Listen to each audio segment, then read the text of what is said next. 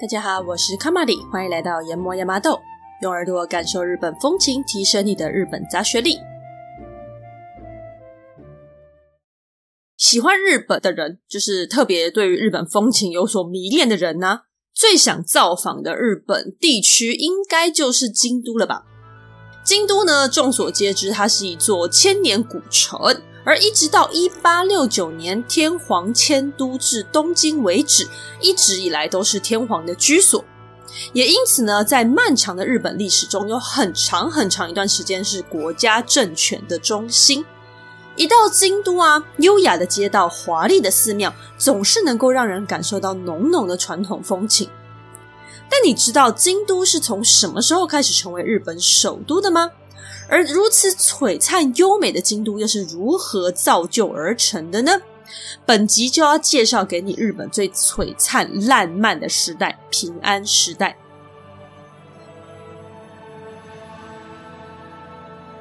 平安时代，黑暗之代，大约是西元七百九十四年到一千一百八十五年，前后约四百年的时间。跟江户时期一样，是日本历史上少数比较长的时代。在这个时期呢，无论是文化、文学发展都有很大的进步。而因为贵族当道，因此各种文学作品、影视作品中看起来是非常优雅又华丽的一个年代。但事实上呢，并非如此。在日本历史上啊，平安时期是始于迁都，最后终于武士。然而呢，我们的主题则是平安时期的怨灵们。在我看来，平安时期是始于怨灵，终于怨灵了。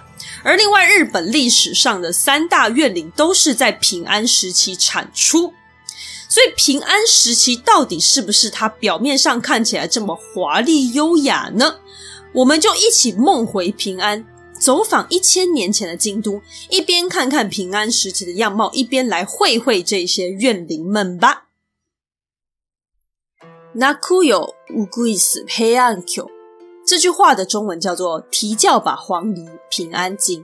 那这句话呢，其实是专门帮助日本的学生记忆日本平安时期的开国时间呐。前面的泣くよ提轿吧这三个字，它是七百九十四年的谐音，而黄驴鸟呢，它就是拿来符合字数跟对仗之外呢，它也比较有一个贵族的感觉，有一点风雅。 那习性上，他们也会一起鸣叫，所以就很像呃贵族们一起就是百花绽放的感觉。那后面的平安京就是位于现在的京都。平安时期呢，它是从桓武天皇迁都至平安时期开始。那为什么要迁都呢？首先，我们要先知道平安时期的前面一个时代就是奈良时代。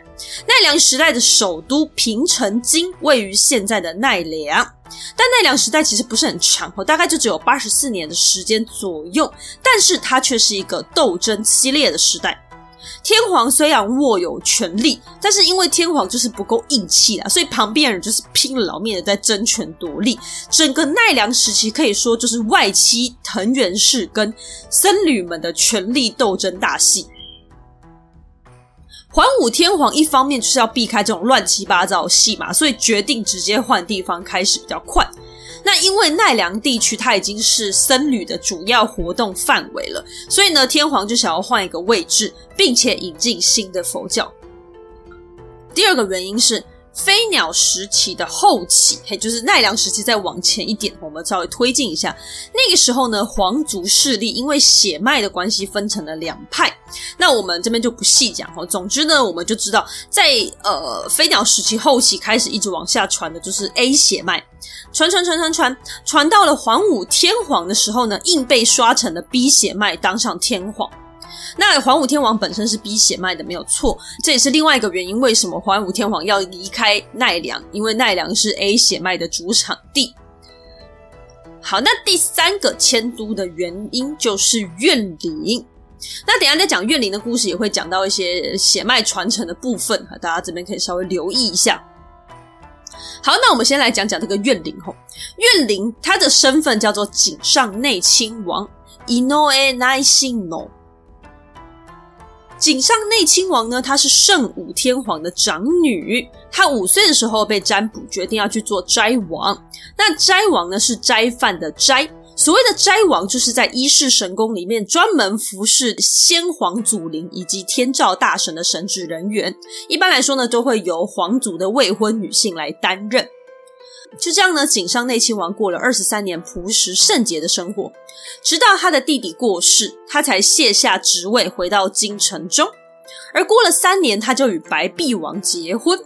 那井上内亲王呢？刚刚有说她是天皇的长女，也就是公主，所以她的血脉是妥妥的 A 血脉。因为在那个时候呢，A 血脉是当道的。但是呢，白璧王他是 B 派的血脉，所以依照当时的朝中势力来看，白璧王绝对不可能成为天皇。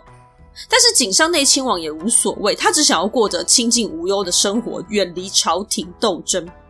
而这个时候的井上内亲王已经三十岁了，在那个年代来说，算是相当晚婚。三十八岁的时候，他生下长女；四十五岁的时候，生下儿子他护亲王 Osabe Shinno。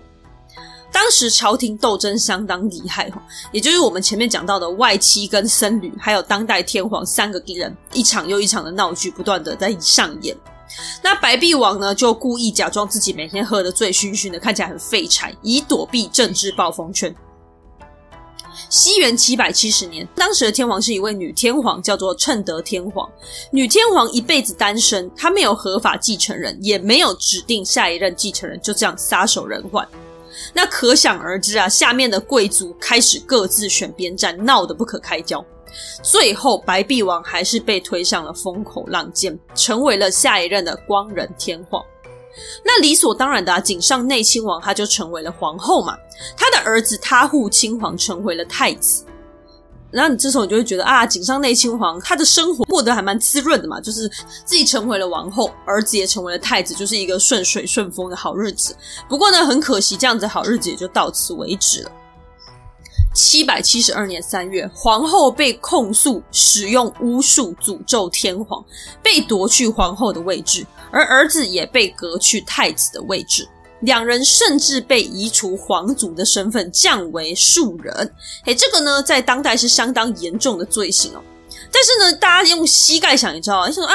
他日子过得好好的，儿子是太子诶，而且呢，虽然我们可能没有讲哦，当时的天皇就是井上内亲王的先生嘛，他都也已经六十多岁了，所以他随时就是可能顶多就是二十年内他就一定会退位或者是死翘翘，所以其实皇后真的没有必要为了皇位去谋害天皇，再怎么想这个都是欲加之罪了。那再来呢？皇后跟太子被定罪之后啊，诶，他们两人身边的人居然没有被连坐处置，这个很明显就是被人家构陷了。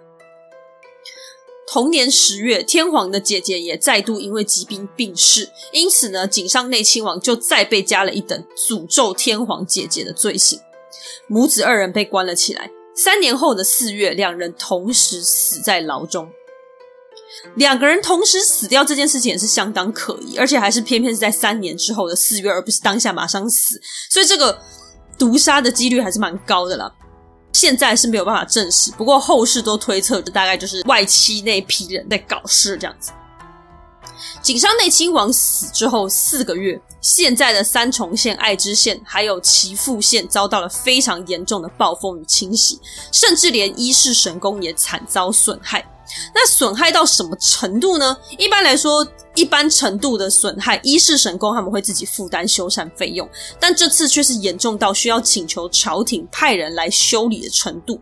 诶，由此可见，应该是损坏的相当厉害。那你看，因为井上内亲王在回到首都之前，他就是在伊势神宫里面服侍的嘛，所以呢，大家理所当然就觉得啊，这应该就是那井上内亲王的诅咒。那接下来就更可怕的事情发生了，因为井上内亲王的死最需要负责的，我们刚刚讲就是非常有可能就是当时争权夺利的外戚藤原一家。而井上内亲王死后呢，藤原家的四兄弟之一突然就疾病死去了。那他呢，就是算计天皇即位的主谋，也就是硬要把白璧王推上去成为天皇的那个人。好，那这时候大家都紧张了嘛。为了安抚井上内亲王的灵魂呢，光仁天皇也就是他的先生哦，光仁天皇建立了秋迪寺。但是之后还是频频出现各种天灾，最后连天皇本人还有太子山部亲王，也就是之后的桓武天皇都病倒了。宫中更是妖怪相关的传说频传呐，整个朝廷人心惶惶。天皇再一次试着安抚亡灵，他把井上内亲王的遗骨挖出，重新恭恭敬敬的以皇族规格再次下葬。然而怪事依然频繁发生啊！光仁天皇因此身心俱疲，最后果断让位，自己成为太皇。但八个月之后，他就驾崩了。有的后世的人就说啊，看光仁天皇这么紧张的样子，他很有可能也有参与算计自己老婆的这一个计划里面。但是事实如何，我们都不知道。啊，那新任天皇桓武天皇，他是光仁天皇的另外一个妃子所生的。那不确定构陷谋害这件事情，他到底涉入多少？但后世推测，他大概也是主谋之一啦。而无论如何呢，不知道他是因为愧疚还是怎样，对于前母后的怨灵作祟，他也是相当害怕，于是决定迁都。但是，一开始迁都的位置并不是在平安京，而是长冈京 （Nagaoka-gyo）。长冈京呢，位于现在京都的西南方。这个地方却只使用了十年，又在七百九十四年正式搬迁到现在的平安京。那为什么要再搬一次呢？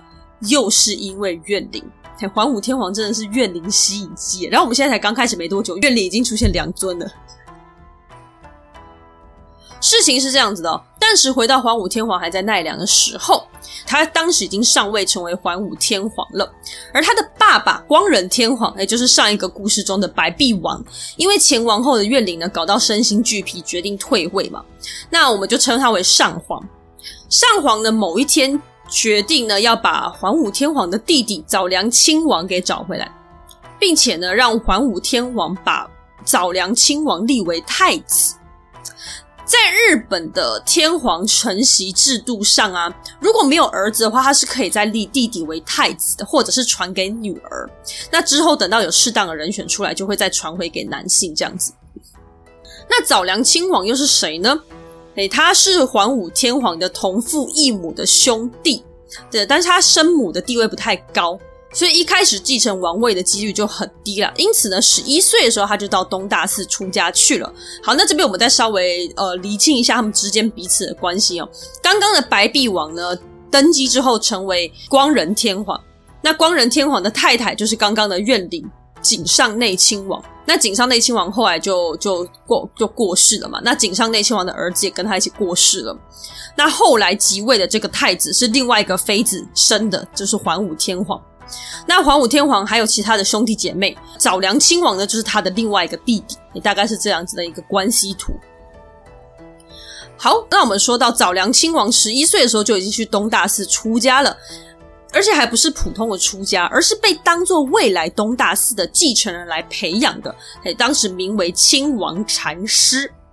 上皇呢，突然把早良亲王找回来，其实也是蛮尴尬的。因为我们刚刚说啊，会传位给弟弟，是因为自己没有儿子。可是这个时候的桓武天皇已经有儿子了，只是年纪还尚小。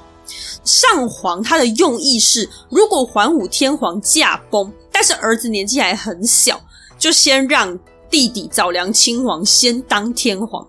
那等到早良亲王驾崩之后啊，孩子的年纪应该也差不多了，就可以即位。但当时桓武天皇是四十四岁了，不知道是怕前皇后诅咒还是怎么样，就是反正上皇就是很担心呐、不过这种无谓的担心就是会让人很尴尬啊，所以兄弟之间的关系就有一点微尴尬。那桓武天皇后来迁都到长冈京的时候呢，就有一批人负责监工的嘛。那负责监工的呢，也是外戚的藤原一族哈。不过这边我们就先不讲了。总之呢，负责人。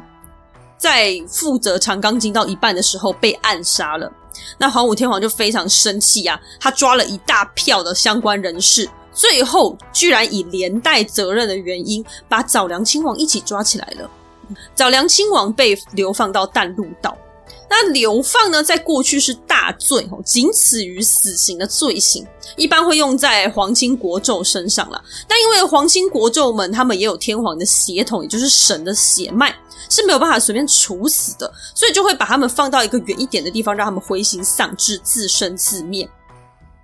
那早良亲王被判了这么一个重刑哦，所以他到底有没有涉嫌呢？其实历史上是没有办法确定的。但可以知道的是啊，早良亲王大力坚持自己并没有涉嫌犯案，他非常拼命的要自证清白。但我们也没有什么证据可以拿出来，因为没做就是没做嘛，没做是不会有证据的。于是他就开始绝食抗议，但还是没有用，最后就是死在前往淡路岛的路上。而他的死因也是一个谜啦。目前有两个说法，第一个是他自己绝食，然后就把自己给饿死了；那第二个是黄武天王故意不给他食物，让他饿死，一了百了。总之呢，早良亲王死后就被草草葬在淡路岛。早良亲王如果有涉嫌犯案，那当然是没有问题。那如果早良亲王他是清白的，那到底为什么要弄他呢？其实无论他有没有涉案呢，桓武天王想弄他应该是可以确定的，只是刚好有一个由头可以直接把他给除掉。因为除了他被列为继承人，可能跟他自己的儿子有冲突之外呢，最重要的是他背后的背景。早良亲王在被召回京城之前呢，是在东大寺当大和尚的，所以他跟奈良一带的寺庙都有相当不错的关系。即使他还俗回到京城当太子，然而寺内有任何问题，大家都还是会来跟早良亲王讨论，算是相当受到倚重的对象。那你还记得桓武天皇要远离奈良的其中一个原因，就是切断僧人争夺权力的状况吗？所以，对于迁都这件事情，最大反对者一定就是僧人一派的人嘛，因为他们想要继续掌控朝廷嘛。那因此就不难理解啊，破坏长冈京呢，就有可能是这些反对迁都的人所做。而身为大和尚啊，受到众僧们倚仗的早良亲王极有可能涉入其中，带头作乱。刚刚就讲了嘛，有没有作乱，这真的就不知道啊。总之呢，基于早良亲王的前僧人身份，桓武天皇就会非常想要除掉他，呃，这是很合理的事情。如果这次流放事件是桓武天皇故意扣下罪名，是大有可能的。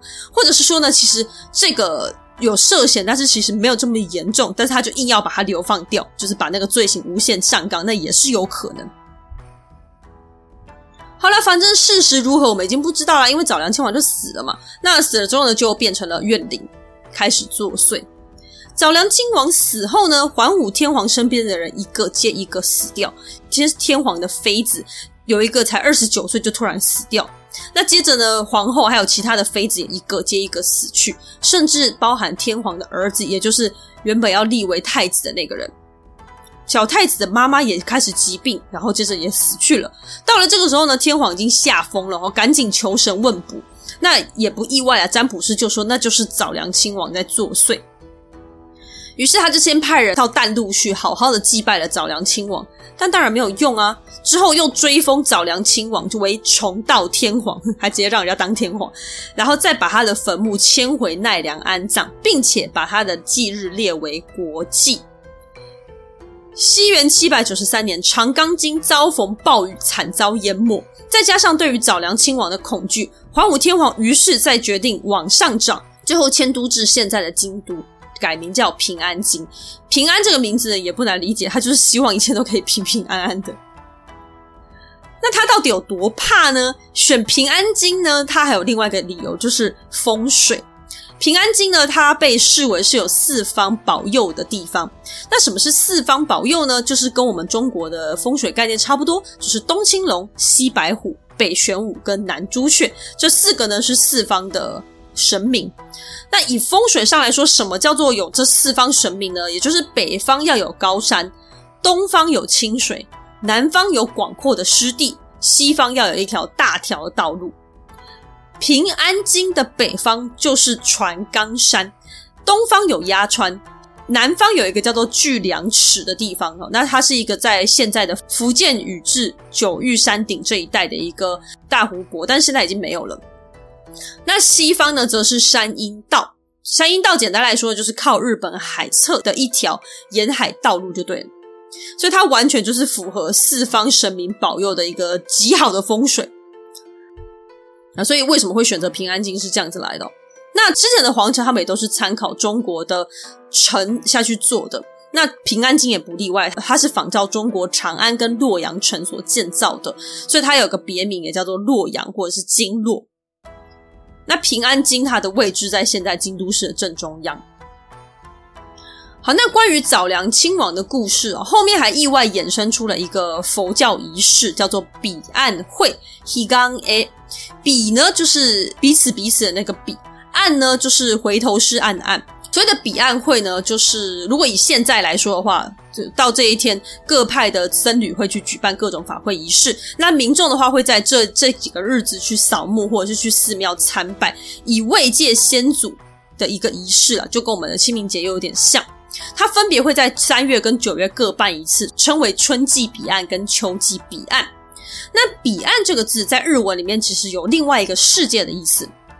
这个彼岸会呢，它是日本佛教独有的一个法会活动，因为一般来说。佛教起源是印度，然后接下来在中国传开来了嘛，所以通常呢，只要是佛教仪式的话，印度跟中国一定会有。但是呢，这个彼岸会呢，在其他的地方是看不到的，所以呢，它就是属于日本独有的一个法会活动。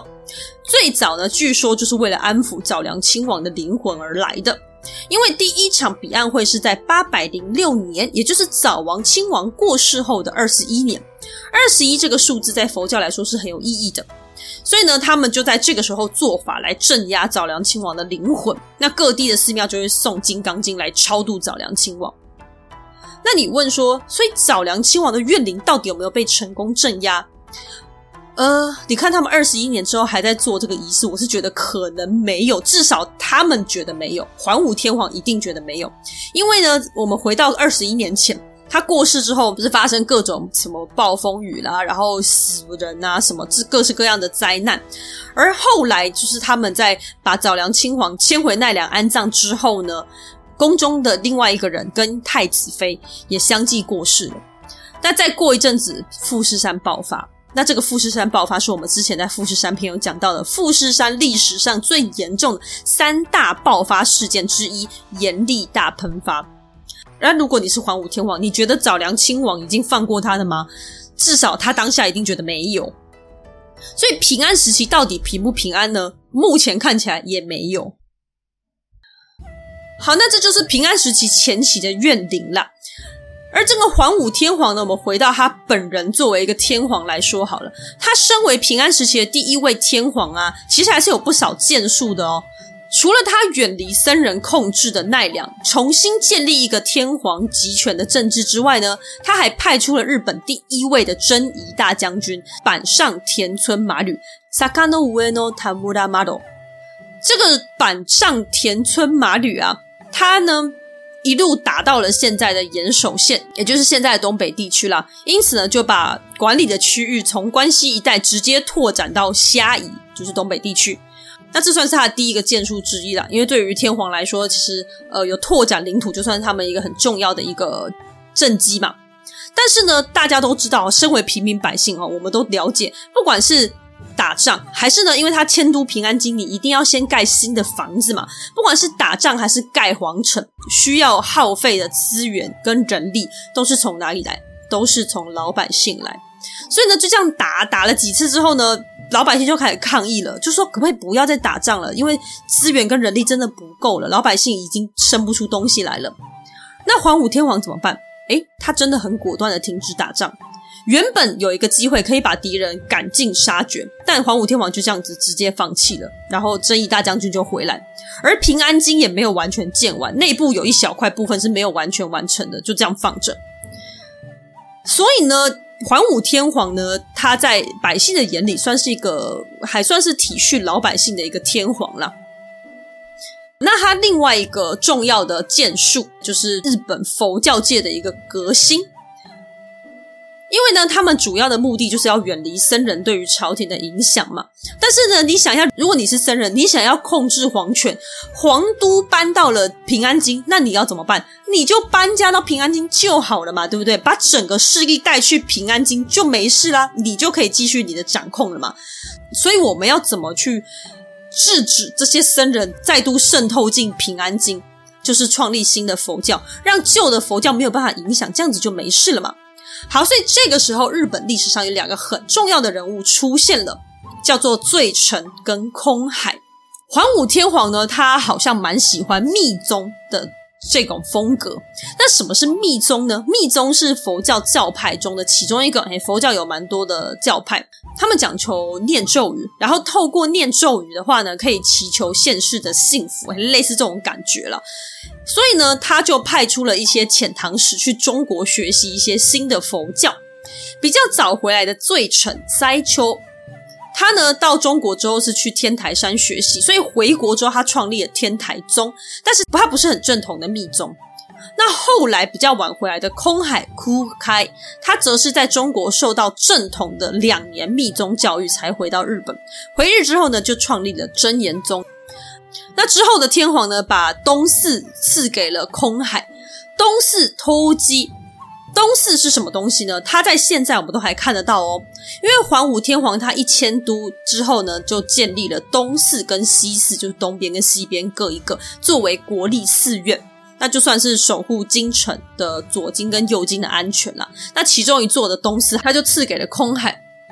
之后，东寺就成为了真言宗的本道场，就是主要场地。那也是密教的寺院的一个起头，现在属于世界文化遗产，兼是日本重要文化遗产。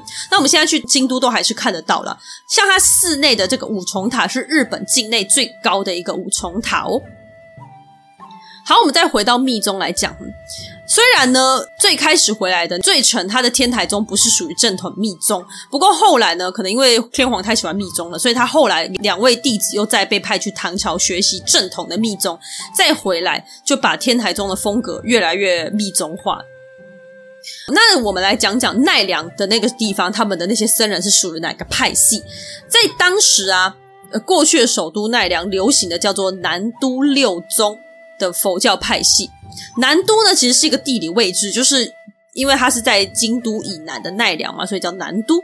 那六宗则是六个派系，那一样呢，就是佛教的派系之一啦。那总之呢，整个南都六宗，他们整体来说比较偏向是理论派，他们会以研究佛经佛理来解释教义，比较可能也许有点生硬了。但是当时的密宗呢，我们刚刚讲嘛，它就比较像是我们平常去庙里面拜拜，就是祈求神明保佑啊，拜拜啊，你可能烧点什么金纸啊，然后神明就会保佑你中乐透啦，然后找到人生伴侣这种就是很现世幸福的东西啦。所以对于快乐贵族来说，研究佛典不是他们的主要兴趣，他们比较希望可以透过学习密宗，透过念念咒语，就可以成为人生胜利组。所以天台宗跟真言宗就这样在京都流行了起来，根本没有南都六宗的立足之地，更遑论去影响朝廷。因此可以说，天台宗跟真言宗是平安时期的护国宗教。那皇武天皇过世之后，他的儿子平成天皇即位。不过呢，平成天皇很快就生病，然后就退位了，直接由弟弟嵯峨天皇即位。那平成天皇呢，他就乖乖的回到奈良去休养生息。不过不知道是不是奈良的水土比较好，他回到奈良之后，诶，身体居然就好了，诶，反而是待在京都的嵯峨天皇开始生病了。那这个时候你会怎么样？他是因为生病的时候他才退位，他现在好了，反而弟弟在生病，诶，哎呦，他自己有没有这个 idea 我们不知道，但是他的太太跟太太的哥哥就开始计划谋反，于是呢，就形成了奈良一个朝廷。京都一个朝廷的一个状态。八百一十年，藤原耀子也就是平成天皇的太太，她说服平成天皇发下豪语，说要迁都回奈良平城京，并且由他自己来带领。但是嵯峨天皇当然是反对啊。于是呢，平成天皇就直接出兵攻打嵯峨天皇。嵯峨天皇呢，也派出刚才说到的征夷大将军板上田村马吕应战。征夷大将军连北方那些凶猛的外族都可以打得落花流水，这种战役对他来说应该是没有什么，所以他一口气解决了所有人。之后呢，平城天皇的太太藤原耀子服药自尽，哥哥被判处宫刑，也就是用弓箭射杀。平城天皇呢出家，这场战役被称为耀子之乱，那就这样子平定了。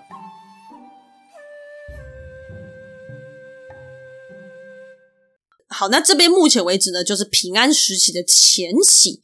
平安时期，因为它有四百年之久了，所以呢，会根据掌权者还有整体的风气分成三个阶段。那我们刚刚讲的就是第一个阶段，就是前段，主要的掌权者是天皇。那整体的风气呢，还是喜欢从中国学习一些文化过来的，所以是以中国的文化为主。所以你看他们的朝廷建设啊，还有一些呃官位的名称，其实都跟中国的是差不多的。那接下来的两阶段，我们就会在下面分成两集跟大家解说喽。好，那后面我们来讲一点有趣的，因为我们都讲了嘛，平安时期是贵族的时代耶，所以我们总是得了解一下贵族吧。那了解这些贵族在干嘛，还可以做什么呢？因为我们如果去看一些平安时期的一些影视作品啊，或者是一些漫画作品都好，通常主角都是贵族，你很少会看到平安时期的路人在做什么。好，所以呢，我们就来看看这些贵族都在做什么吧。首先呢，贵族是有工作要做的，大概就是一些跟政治相关的东西啦。你就可以把它想象成现在的公务员那种感觉，只是他们是贵族。所以呢，OK，贵族的一天是这样子啊。如果你是住在平安京，就是算是皇城的范围内的贵族的话呢，早上会敲击太鼓来报时。一天的第一阵鼓会在太阳出来之前，大概会是四点半到六点半这段时间，来告诉大家，Hello，一天要开始喽。而第二阵鼓会在日出的时候敲击，那贵族们他们就必须在这第二阵鼓敲击之后的四十五分钟之内整装完毕上朝。顺带一提呢，负责敲鼓的叫做阴阳寮，哦哟哟，阴阳就是阴阳五行的阴阳，寮呢则是寮房的寮。那你觉得，诶，这个阴阳寮听起来阴阳怪气的哈，但是它其实就跟中国古代的钦天监是一样的。钦天监呢，就是负责观察星象嘛，然后占卜国运呐、啊，占卜大家的运势啦，然后他们还要负责推算日子啊、时间、年份等等等哈。对，就是一个很正式的政府单位。那阴阳寮也是一样的。贵族们起床之后呢，他们会先念自己的星座，哎，没错，就是星座，但是不是我们现在概念中的十二星座，而是呢，根据出生的年份来对应北斗七星的七颗星星。对，他们会念诵自己的生日星七次，哈，好比说呢，如果你是假设我们以十二星座来说好了，如果你是摩羯座，他就会念七次摩羯座，摩羯座，摩羯座，摩羯座，就是可就是一个祭拜的概念吧。那接下来他就开始确认自己当天的运势，吼，就很像我们出门前要看看唐綺阳老师，确定一下今天有没有水逆一样。那这个上面有写好每一天运势的这个东西叫做具注历 Guchureki。具呢是工具的具，注是注意的注，力就是日历的力。那这个具注历听起来很酷，其实你可以直接用。呃，农民历去理解它，嘿，上面就会写运势啊，适合做什么，不适合做什么这种感觉，所以贵族们就会看着这一本来确认他们自己的运势。确认完之后呢，他们就会开始写日记，嘿，有可能直接写在这个具注历上面哈，所以就跟我们现在的农民历一样，诶，旁边还会有那个一些空白地方让你写字。好，那这个日记是什么呢？他们会记录前一天发生的事情哈。那贵族写日记算是，我觉得他可能算工作或者是。必备事项的之一了啦，因为呢，他们这个日记呢，算是作为宫廷中的一个备忘录，而这个日记呢，也会很正式的由他们子子孙孙代代相传下去。那我们后代人也要感谢这些日记啊，它让我们对于平安时期的大小事情有更多的了解。好，那附带一提哦，刚刚说到的具注历，它也是由阴阳寮来发行的。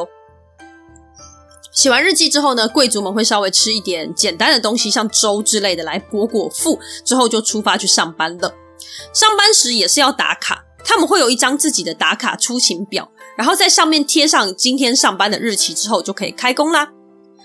工作内容就是朝廷内的大小事情啊，包含什么讨论国家政策啊，然后投票决定一些政策的实行啊，撰写一些书面资料啦，还有监督各项活动仪式啊。因为他们那个年代有很多各式各样的大小仪式，就负责监工他们有没有如期在推进之类的。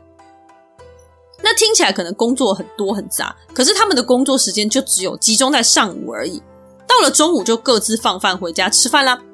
午餐就是正式的一餐了，跟现在日本餐点长得也蛮像的，就是一碗饭旁边会放一堆酱汁啊、盐巴、酒跟醋。那配菜也是一盘一盘的，一盘芋头、一盘鱼、一盘羹汤这样子，然后后面会有一项小点心。下午就是贵族们的快乐时光，他们会用各式各样的游戏、艺术、音乐等等来打发时间。接着四点会再吃一餐正式的餐点。晚上也是蛮精彩，他们可能需要谈谈恋爱啦，然后或者是偶尔会需要开个会啊、应酬之类的，也算是蛮多彩多姿的啦。好，那你可能会很好奇哈，因为我们现在的人就是三 C 重度嘛，没事的时候都在干嘛？滑手机、看电脑、打电动。那那个时候没有这些东西啊，所以整个下午贵族们都在玩些什么呢？我们来介绍一下当代比较流行的一些玩意儿吧。贵族之间最流行的 Number One 就是围棋、一勾，还有双六、すごろく。那这两个呢，都是中国传进日本的游戏啊，所以大家应该不陌生哈。尤其是双六呢，非常受人欢迎，甚至疯狂到呢，上面直接下达命令，禁止不要再玩了，拜托你们太疯了。 双六简单来说，就有点像两个人玩的一个大富翁啦，骰骰子来决定盘子上面的棋子可以前进几步，然后最先把棋子都移出棋盘的人就赢了。那这两个游戏除了可以动脑袋之外呢，最重要的应该就是因为它可以赌吧。但是他们赌的东西也还蛮风雅，除了钱之外，可能就是花啊、和服啊，或者是和服的腰带啊这一类漂漂亮亮的东西，或者是输的人要进行惩罚游戏，总之都跟现在都差不太多。女孩子的话呢，可能会去捡捡贝壳啊，然后呢，对于贝壳的外观、颜色啊，欣赏一番，然后进行一些评比，或者是呢，关于这个贝壳来做一首诗词，然后再来比较谁做的比较好。那这种游戏呢，叫做贝壳，就是贝壳的贝，合作的合，卡伊阿瓦塞。单纯的和歌评比，也叫做歌和，歌曲的歌，合作的合，乌达阿瓦塞。他们会分成两派人马，然后各自吟诗作对，然后再由裁判来决定谁胜出，这样子就是跟中国古代诗会也差不太多。在神史那一篇，我们有提到，平安时期的贵族很喜欢辩才天这一尊神明，因为辩才天同时也是掌管音乐的女神。那贵族就跟中国古代那些人也差不多啦，他们喜欢弹琴奏乐嘛，所以音乐才艺非常重要。那喜欢音乐，一方面是因为他们时间很多，然后他们很风雅，很像花前月下弹个乐器吼，岂不美哉？另外一方面也是可以弹奏给神明听，让神明开心呢、当时比较流行的乐器有琵琶、比蛙、笙、箫，还有日本自己的弦乐器和琴、瓦弓。和琴就跟古琴或古筝长得也蛮像的。以上所有都是室内活动啊，那室外活动的话呢，其实也很简单哦。例如说呢，贵族们也喜欢出门踏踏青，天气好的时候出门走走。不过那个时候没有百货公司啊，所以他们就喜欢去寺庙参拜嘛。那冬天的时候呢，京都的冬天是非常冷，而且也会下雪，所以有雪的日子他们就会出去玩雪，也是都很一般般。